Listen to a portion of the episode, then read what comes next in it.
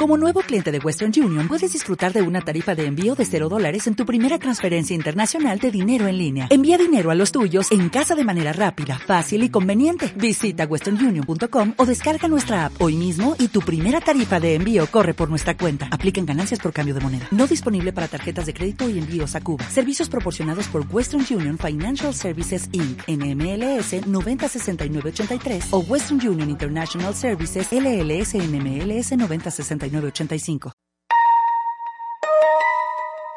¿Están listos para un shot de conocimiento? Esto es MindShot y hoy aprenderás sobre tu mente.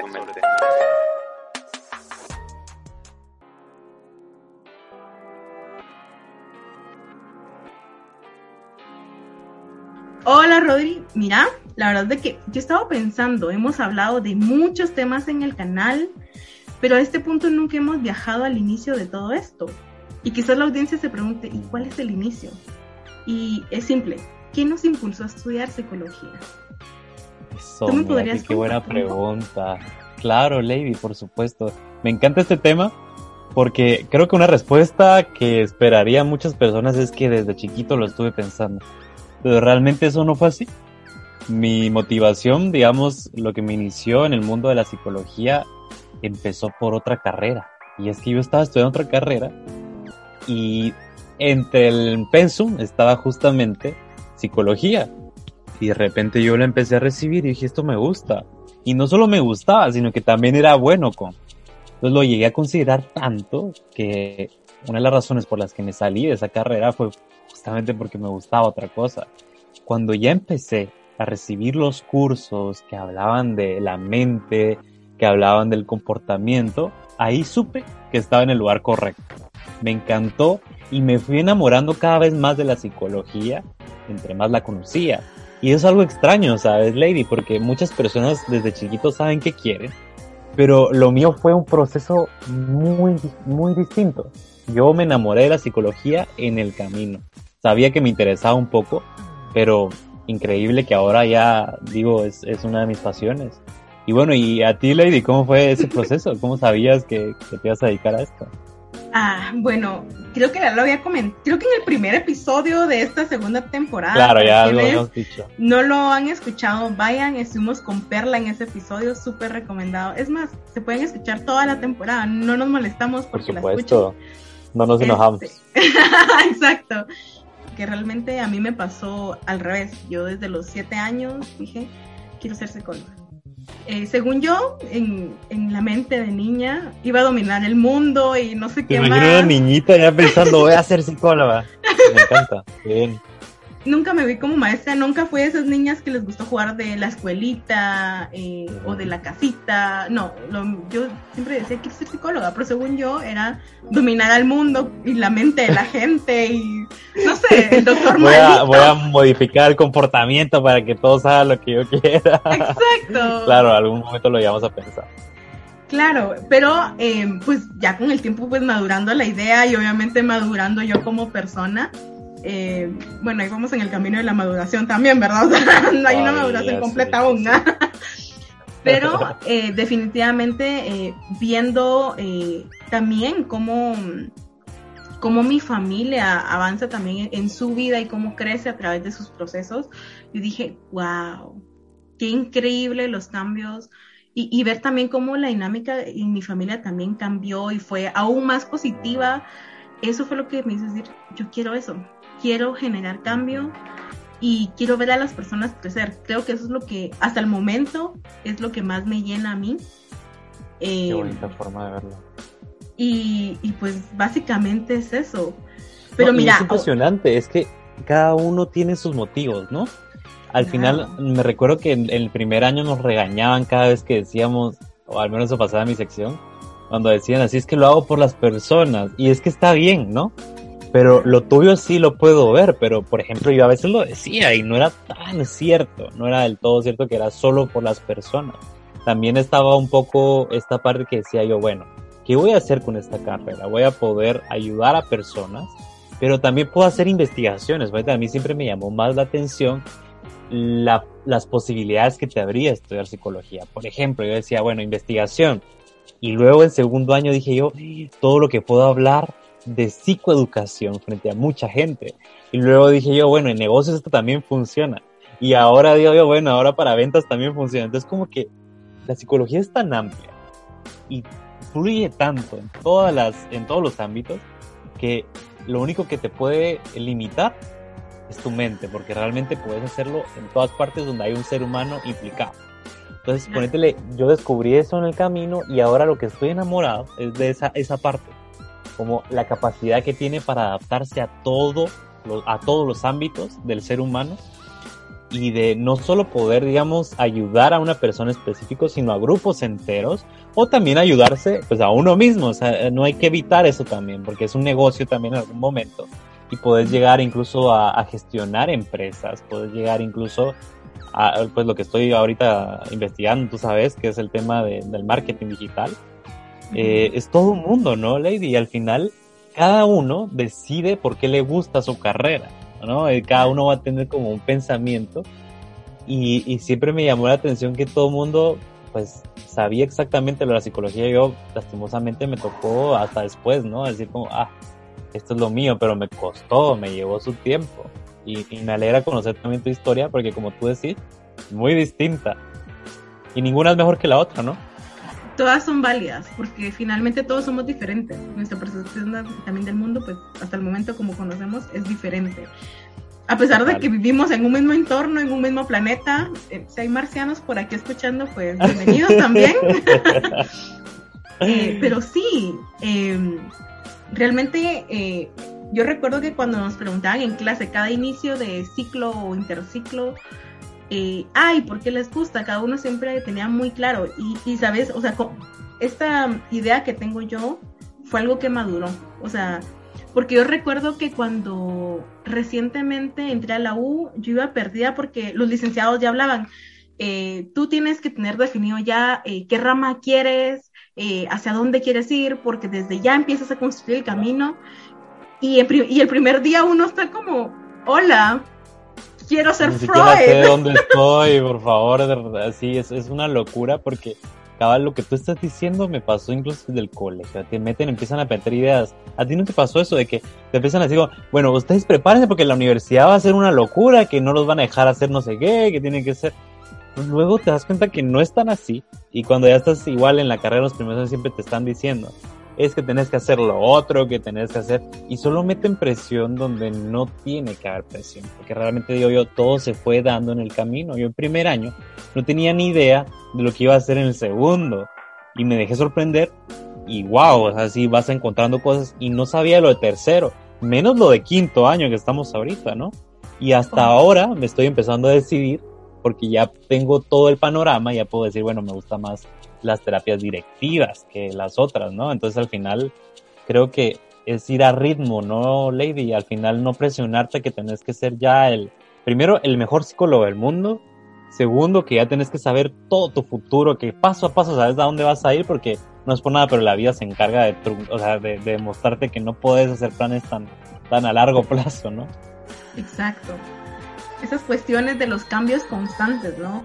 Y, eh, y algo que me gustó que mencionaste es, eso, justo de no saber qué va a pasar el siguiente año, qué va a pasar, no sé, en una semana, y estar teniendo esa apertura me parece genial porque creo que en la carrera de psicología se da, ¿no? En el, en el sentido de que, por ejemplo, eh, en la universidad en la que estamos, iniciamos con las teorías clásicas y uno empieza, yo no sé si te pasó, cuando nos hablaron de psicoanálisis, yo como, wow, qué bonito, sí, psicoanálisis. Ah, y más cuando, yo no sé si tú tuviste clases con Leslie Sechel, que saludos Leslie, me encanta, él es eh, psicoanalista con orientación junguiana, increíble, o sea, yo recuerdo que cuando él nos daba clases, yo decía, wow, qué genial, definitivamente me gustaría aprender más de eso.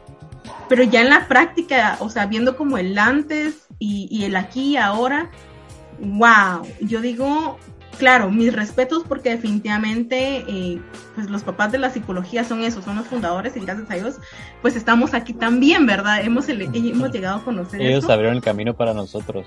Exacto, esas son las palabras. Y, pero yo digo, no, definitivamente yo no puedo ser psicoanalista.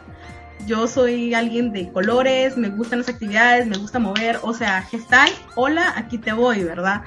Definitivamente ese cambio y el, el, que te vas dando también la oportunidad de conocer. Creo que a raíz de, de los años, eh, el quitarte como la expectativa de qué voy a hacer mañana, qué voy a hacer el próximo año, el, el dejar de planificar, diría yo, y permitirte conocer eso que viene, conocer, permitirte conocer psicoanálisis, permitirte conocer eh, las nuevas técnicas, permitirte conocerte, pues en tu caso, pues tú encontraste tu gusto en estas terapias directivas, ¿verdad? Eso es lo interesante, es una locura porque eh, pensás que no te vas a enamorar de uno, que te vas a adaptar a uno, pero sí es verdad que se me pone psicoanálisis, no me siento, yo como terapeuta no me siento del todo cómodo y eso influye también en el proceso del paciente, no te puedes jugar como algo tan importante como el proceso porque no estás cómodo. Entonces, hay momentos en que empiezo a escuchar al paciente y no puedo evitar pensar en cómo transformar eso, ¿no? Cosa que en las terapias que escuchan, se dedican a, darle tiempo, no sucede. Entonces, cuando descubrí yo, por ejemplo, TREC, que es una terapia de las cognitivo-conductuales, de la primera, las pioneras, sinceramente, al principio tuve como, uy, esto es como raro, dije yo al inicio, porque planteaba un proceso de ABC, así, ABC, yo, ¿cómo es posible? Luego me di cuenta que eso no es nada más ABC, pero es todo un proceso estructurado que busca eh, ayudar al paciente. Y, a mí me encanta porque el, terapeuta tiene que ser directivo y activo. O sea, tiene que estar ahí eh, apoyando al paciente, que surja todo el paciente, pero tú vas guiando el proceso. Entonces, eso me gustó porque como terapeuta estás, estás siendo parte del crecimiento del paciente. O sea, el ser directivo y activo no quiere decir que tú vas a meter aspectos tuyos, sino que tú nada más sos como, como esa persona que te guía, que está llevando de la mano o a veces lo suelta o a veces solo está atrás, adelante, para llevar al paciente a su, a su proceso de curación, de, de, éxito en la terapia. Entonces, a mí me fascina eso y me encanta porque plantea todo muy estructurado. Es como tú tienes que ser empático, pero una empatía que no supere ciertos límites, que no, no, digamos, no le ayudes a que esta persona vea las cosas como tú las ves de un solo, porque uno sabe como terapeuta lo que le haría bien a la persona, pero eso no quiere decir que diciéndole se vaya a curar, porque si fuera así de fácil, todo el mundo solo con decirle unas palabras así como ya tenés esto, se curaría. Y la primera cita sí, ya, ahí quedó. bueno, muchas gracias. Son tanto y ya se puede retirar. No, es, no es tan fácil. Lleva un proceso de práctica porque tenemos plasticidad neuronal, pero es lenta y lleva su práctica. Claro y parte del proceso, porque como bien dices, no es simplemente decirle esto y esto y bueno, listo, curado, sino que también pasa por un proceso de integración de información el paciente, ¿verdad? El, el realmente comprenderla, no solo quedarse en, ah, bueno, eso es, ok, gracias, ya me voy, tome. No, sino que realmente lleva todo un proceso de comprender, ah, bueno, esto me pasó por esto, esto, estas fueron mis decisiones, esto fue lo que, no sé, la responsabilidad de mi parte, la responsabilidad del otro, si es que hubo un otro, ¿verdad? Entonces, eh, eh, finalmente, pues esto, ¿verdad? Y la verdad que las terapias directivas son muy bonitas. Yo las he intentado, eh, he fallado en el camino de aprenderlas. No, ¿cuáles te gustan a ti entonces? ¿Cuáles son las que...? Lo mío es humanismo full en plan gestal. Eh, Lady, ¿y no te has dado cuenta que hay personas, perdón la, la interrupción, pero va junto a lo que estabas diciendo, ¿no te parece que algunas personas no se adaptan por completo a una terapia directiva y prefieren un humanista como la tuya? Claro. Lo que pasa es que, recuerda que igual, ahorita más si estás como estudiando y nosotros les queremos hablar principalmente desde ese punto, como estudiantes y este proceso de ir conociendo lo que nos ha ido gustando, lo que no nos ha ido gustando y que igual sigue siendo válido, este, es el hecho de conforme vas descubriendo y ya lo pones en práctica, es en donde realmente dices, esto me gusta y esto no. Porque yo no sé, o sea, si ves la teoría, todas, todas, todas las terapias, uno dice, wow, sí, son efectivas, pero también tiene que tener una coherencia con el terapeuta. Por ejemplo, tú me dices, me gustan las terapias directivas, yo te conozco y digo, sí, tiene, tiene sentido porque tú eres una persona estructurada. Entonces, o sea, tiene realmente las ramas, o sea, no solo es como, me gusta esto y lo quiero hacer, sino que también como psicólogo, como persona, seas coherente con lo que, con lo que vas a hacer, ¿verdad? Y creo que esa es la mejor recomendación que Carl Rogers dio en algún momento y es eh, lleva tu proceso terapéutico con lo que tú quieres ejercer. Seguramente lo dijo con otras palabras, porque esa es una situación muy, muy parafraseada, pero a mí me hace mucho sentido. Porque ¿cómo vas a aprender si realmente te gusta esa terapia? Siendo el paciente, estando también del lado del paciente y decir, ah, bueno, así se va a sentir mi paciente. O realmente me, me va a gustar un día ser así como terapeuta. Y, Exacto. y es parte de lo que te ayuda, ¿no? Como futuro terapeuta, el también llevar tu proceso con la rama que más te interesa, te permite también el, el desarrollar también tu propio estilo terapéutico. Y saber que no todos los pacientes se van a adaptar justamente a tu estilo y está bien, por eso existe el proceso de referir a las personas. Tomarte un tiempo y decir si esta persona realmente va a obtener resultados de la forma en que tú trabajas y sabiendo tus limitaciones. Por ejemplo, eh, durante las prácticas hay momentos en que yo también digo yo, hey, aquí no puedes aplicar TREC. ¿Por qué? Porque la persona no se siente cómoda con el modelo.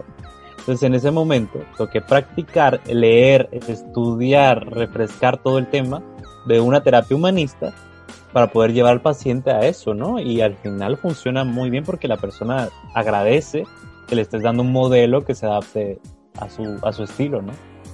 Claro, y algo que mencionas ahorita es súper importante, que se amolde al paciente. Después de todo, como terapeutas podemos estar muy cómodos en una rama, pero al final lo importante es eso. ¿Cómo vamos a hacer que el paciente realmente logre desarrollarse y desempeñarse mejor en clínica? Si quizás le intentamos imponer, ¿verdad? Cuando en realidad es su terapia, es su espacio y lo ideal es diseñarla para él, para que sea funcional para él. Y también obviamente que con ello eh, se logren alcanzar los eh, objetivos terapéuticos, ¿verdad? Porque... Sobre todo eso, los objetivos son como la base de todo el proceso y sin duda eh, van encontrando el paciente cuando va viendo mejoras en meses y todo, él lo agradece y eso refuerza también el proceso, porque la, la persona adquiere compromiso con su proceso y es genial. Claro, por supuesto. Pero bueno, Rodri, la verdad es que hasta acá hemos venido hablando un poco de lo que nos impulsó a estudiar, eh, qué nos ha ido gustando, cómo hemos ido haciendo eh, esta investigación en las ramas, cómo hemos ido agarrándole gusto quizás a una rama en específico. Pero, ¿qué te motiva en este punto de la carrera a seguir creciendo como psicólogo, a decir, sí me veo ejerciendo, si me veo ya fuera de la U siendo psicólogo? Ah, Lady, qué buena pregunta. Me, encantó esa pregunta de una vez te digo, porque otra vez voy a lo mismo. Si te vieras desde afuera, pensás que siempre vas a estar motivado. Como que en todo momento vas a pensar, voy a ser mejor, vas, voy a tener eh, mucho trabajo y demás, pero conmigo sucedió algo muy distinto. Cada día refuerzo el tema de por qué estudio psicología por qué, hacia dónde me va a llevar. Y a mí lo que me motiva actualmente es el tema de lo que puedo llegar a hacer con esto que he aprendido. Eso conlleva muchísimo y yo digo, bueno, puedo incluso hasta aconsejar a muchos empresarios sobre el tema de cómo llegar a la gente todo lo que hemos aprendido. Pero al final lo que me motiva es eso, es como no tenés que dedicarte todo el tiempo a clínica, ni toda la vida a clínica, porque si yo pienso en dedicarme solo a la clínica, sinceramente, y lo digo frente a todos, no me siento motivado para nada. ¿Por qué? Porque me siento encerrado en un lugar y mi personalidad es de seguir moviéndose.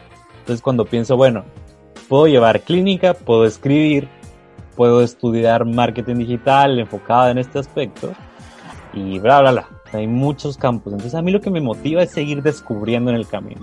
Ahorita con lo de la tesis que, que estamos realizando, yo realmente he descubierto un mundo totalmente distinto ¿no? Es como, bueno, como todo esto de la psicología ha beneficiado al marketing y cómo el marketing ahora puede beneficiarnos a los psicólogos. Entonces, cuéntele, eso de descubrir es lo que a mí me motiva y sé que en esta carrera lo voy a lograr. No es como una carrera que ya esté totalmente investigada, yo sé que las demás tampoco, pero como que es más estructurado, ¿no? El asunto.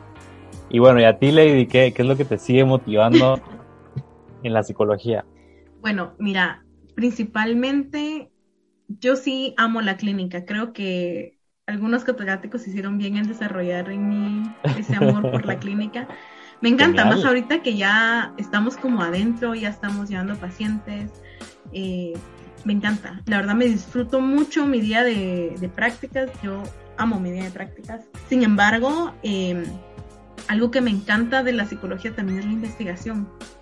O sea, yo recuerdo que desde el primer año, cuando tuvimos el primer curso de investigación, y recuerdo aún, hice la investigación grupal de ese año con mi grupo alrededor de la nomofobia, con N, a veces eh, no se escucha bien, pero es nomofobia y es el, miedo a no tener el teléfono, ¿verdad? O no tener acceso al teléfono.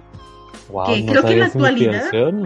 Ahora ya, siempre se aprende lo nuevo, siempre se, ya viste, por eso me gusta la psicología. Y justamente lo hicimos nosotros comparando eh, diferentes carreras, era psicología y medicina. Los resultados fueron muy interesantes. Eh, pero eh, me encantó, me encantó, eso fue cuantitativo. El año pasado quedamos quali, mi tema a mí me fascinó, lo desarrollamos muy bien también con, con, el grupo que lo trabajamos y ahorita que estoy en tesis, estoy más que enamorada de la investigación cualitativa de verdad, yo espero poder y tener la oportunidad de, llevar en paralelo tanto investigación como clínica, eh, porque me encanta, me encanta investigar. No sé si quizás es porque soy curiosa con algunos temas no tan comunes, por el hecho que me, he metido mucho en lo digital, mucho en lo virtual. Eh, me gusta estudiar este campo, me encanta. Eh, incluso mi tema de tesis, si no es por, por, por la terna, no logro ubicar cuál es el tema la variable, verán, de hecho por ahí realmente principal de mi tesis, porque yo lo estaba viendo como muy general, pero ya volviéndolo muy específico, este es un tema, quizás un, un término nuevo para, para, la comunidad aquí en Mindshift, y es la desindividualización. Eh, básicamente es lo que nos permite en algún punto llegar a ser anónimos en la red y romper reglas, ¿verdad? Y que claro, este término no se aplica solo a la red, sino que se aplica también a lo físico. Quizás más adelante vamos a ahondar un poco más en ese tema que también es bien interesante. Es una tesis digna de ti, la verdad. Es que es, top ese tema para ti. Es, algo que has vivido desde los... Me contaste la última vez en el podcast que, realmente esto lo llevas desde tu infancia, ¿no? Entonces al final, mira a dónde te llevó hacer tu tesis también de un tema en redes, que sin duda va a ayudar a mucha gente y que mucha gente no, no, no es, creo que todavía no es consciente del tema de las comunidades de Internet y las capacidades que tiene para movilizar las opiniones y todo este aspecto, ¿no? Al final ya no es una mentalidad de, de, cada persona como individuo, sino es una mentalidad casi que colmena, ¿no? A lo que piensa el, el grupo, eso va a ser y no importa tal. Y a mí me encanta porque ellos sí pueden cambiar el mundo. A veces cuando la gente se organiza, las comunidades pueden hacer muchísimo, pueden eh, cancelar a alguien, pueden elevar a alguien a la popularidad, pueden hacer muchísimo y ese poder hay que estudiarlo. ¿No? Claro, y tú que hablas de, del marketing y esta cuestión, se va dando esto de incluso así se promueven los productos, ya sea por que dieron una mala review y la gente está en desacuerdo y empiezan a hablar de esto, porque era una buena review y empiezan a hablar, porque al final, como hubiera dicho yo Handy, y aquí la cito, nunca hay mala publicidad. Publicidad es publicidad.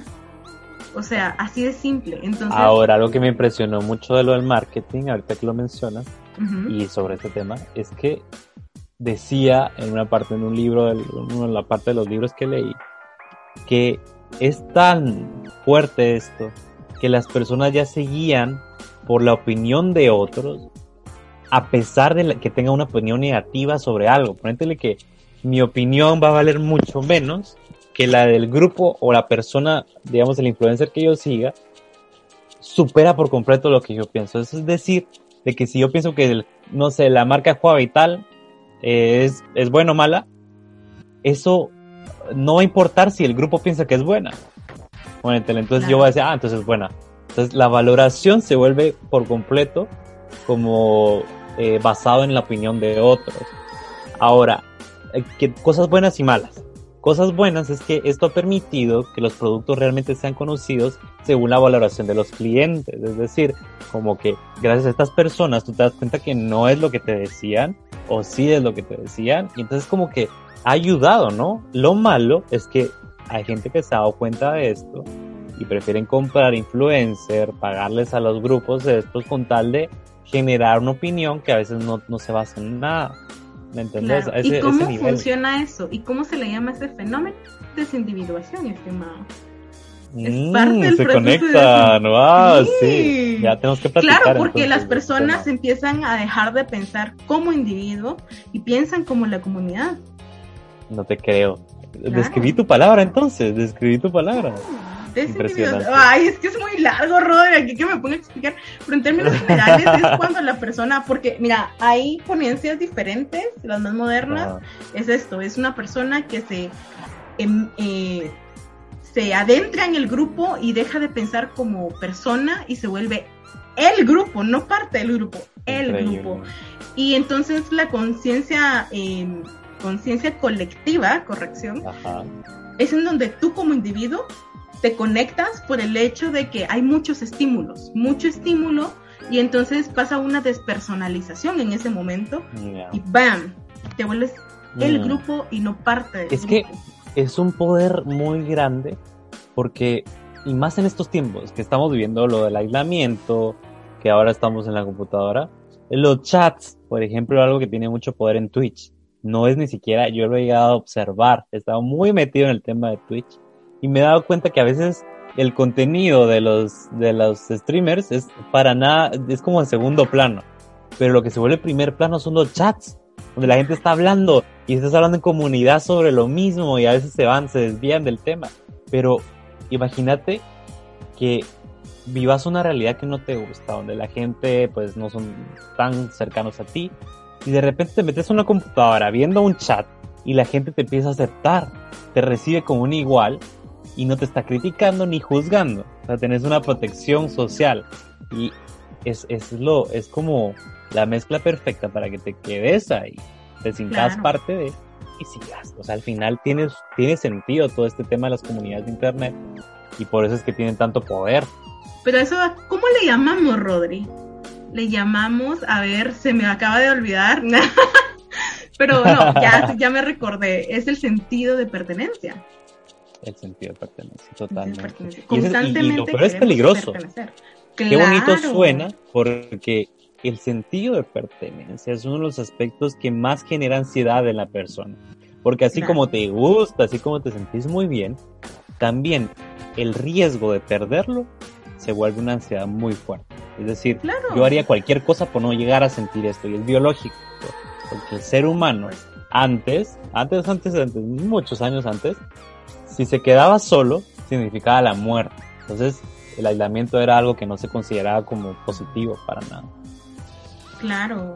Y después de todo. Digamos, pero qué buen tema. Digamos, pero sí, o sea, fluyó muy bonito esto. La verdad, igual ustedes como, como parte de la comunidad, por medio de iBox o de nuestras redes sociales, nos pueden comentar si quisieran que eh, adentremos un poco o, nos profundicemos un poco más en alguno de estos temas, que realmente todo tiene un trasfondo un poco más largo, pero que casi siempre lo mencionamos muy general porque fluyó en ese momento, ¿verdad? Pero recuerden, en iBox pueden dejar en el, justamente en el mismo episodio, pueden dejar sus comentarios o mandándonos un mensaje por medio de Facebook e Instagram. Entonces, pero sí, wow, increíble, Rodri, la verdad. Me gustó mucho, me gustó mucho a dónde nos llevamos porque es muy actual este tema y se conectan acabar los temas que estábamos hablando y es momento de que cada uno se pregunte, ¿no? También, no, no, no estamos, nosotros hablamos de psicología, pero cada persona tiene también su, su pasión, tiene lo que está haciendo, ya sea trabajo o estudios, y qué bonito es realmente ponerte a pensar en qué te hizo en un inicio eh, ingresar a ese mundo y luego qué te mantiene ahí. Porque si ya nada te está manteniendo, es como una mezcla perfecta también para, para vivir mal, para vivir eh, pues pensando siempre de una manera negativa. Entonces, responder estas preguntas también es un recordatorio y genera motivación. Yo ahorita me siento genial pensando en la psicología después de todo lo que hablamos. Y así deberían sentirse todos, ¿no? Por supuesto. Al menos una vez cada tanto. Justamente mencionas algo importante, Rodri. Como estudiante universitario, ah, ok, hagámoslo más pequeño. Como estudiante de psicología, ¿puedes tener otras pasiones aparte de la psicología? ¿Tú qué opinas? Ay, Lady, por Dios, acabas de tocar un tema increíble porque realmente yo encontré mi pasión durante la psicología. Yo encontré en segundo año justo cuando estábamos en, ya lo habíamos platicado en un podcast, pero lo va a hacer, lo va a resumir, que yo empecé en segundo año muy decaído, ya estaba como, bueno, me está yendo bien en la esto me gusta, pero tampoco me siento completo. Y empecé a hablar en público, me metí en una empresa donde se, se encargan de una formación integral y pues, Lady, eso complementó perfecto la carrera de psicología y sin duda alguna no impide nada. Yo, yo puedo vivir con ambas, yo puedo vivir con la psicología y puedo vivir con la pasión de cada rato crecer en temas de hablar en público, porque conlleva una formación, no es nada más así porque ya tenga el talento, significa que ya eh, me puedo comer el mundo, sino sigo trabajando en eso. Y por supuesto, como tú lo decís, como la pregunta lo dice, podés vivir con ambas. Ninguna impide la otra. Al final no es, si yo solo me dedico a la psicología yo no voy a estar feliz. Y si solo me dedico a hablar en público, tampoco voy a estar feliz porque los dos se complementan y para mí son justamente uno de los aspectos más importantes. ¿Y, tú qué pensás? Concuerdo totalmente con tu visión. Creo que al final nuestras pasiones, nuestros intereses, si lo quieres ver así, nuestro trabajo en algún momento, siguen siendo parte de nosotros. No es como que nos fragmentemos y sea el Rodri psicólogo o el Rodri aquí o Lady acá o Lady allá.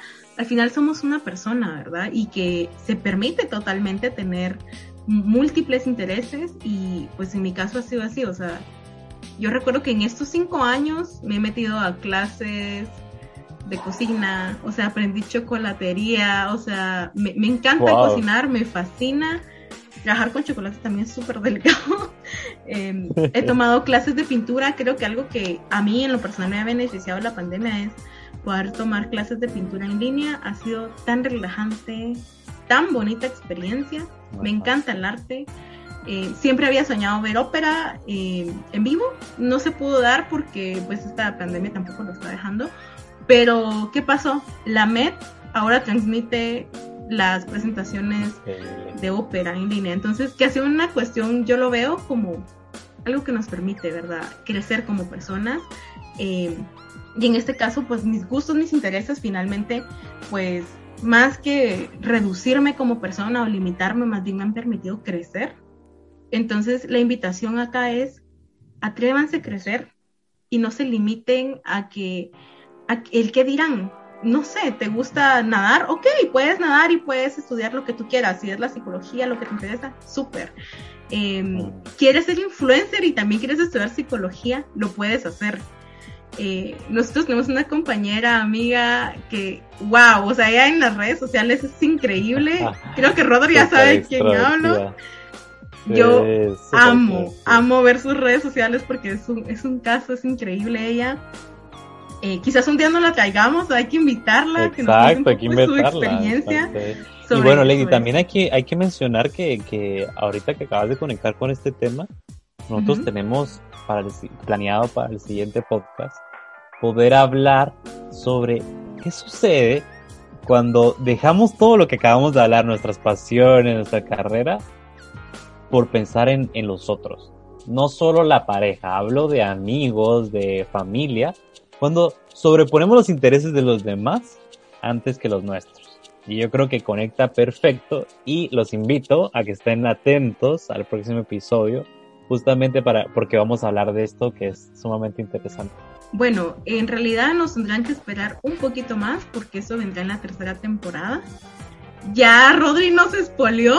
Ya me estoy adelantando, ya me estoy adelantando. Pero tiene que estar a los próximos episodios que igual viene con un contenido increíble.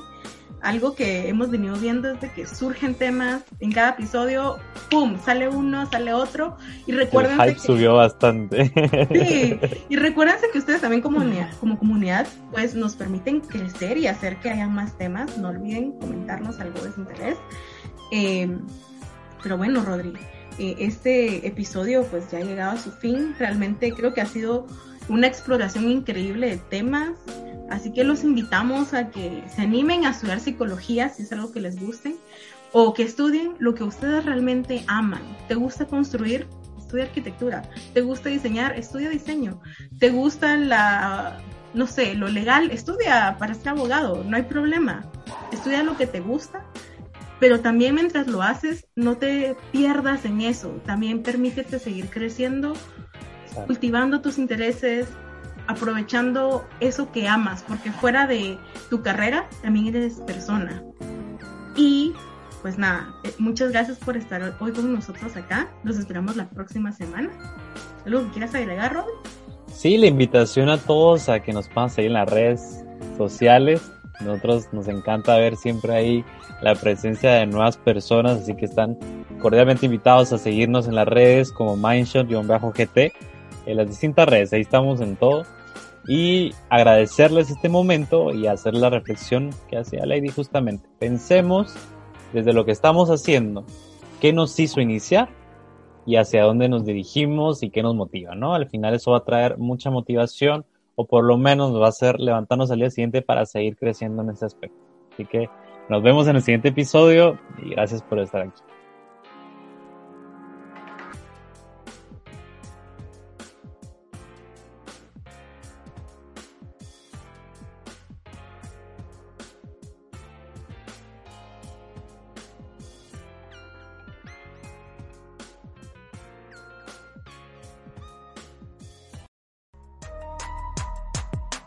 ¿Quieres conocer más? ¿Más?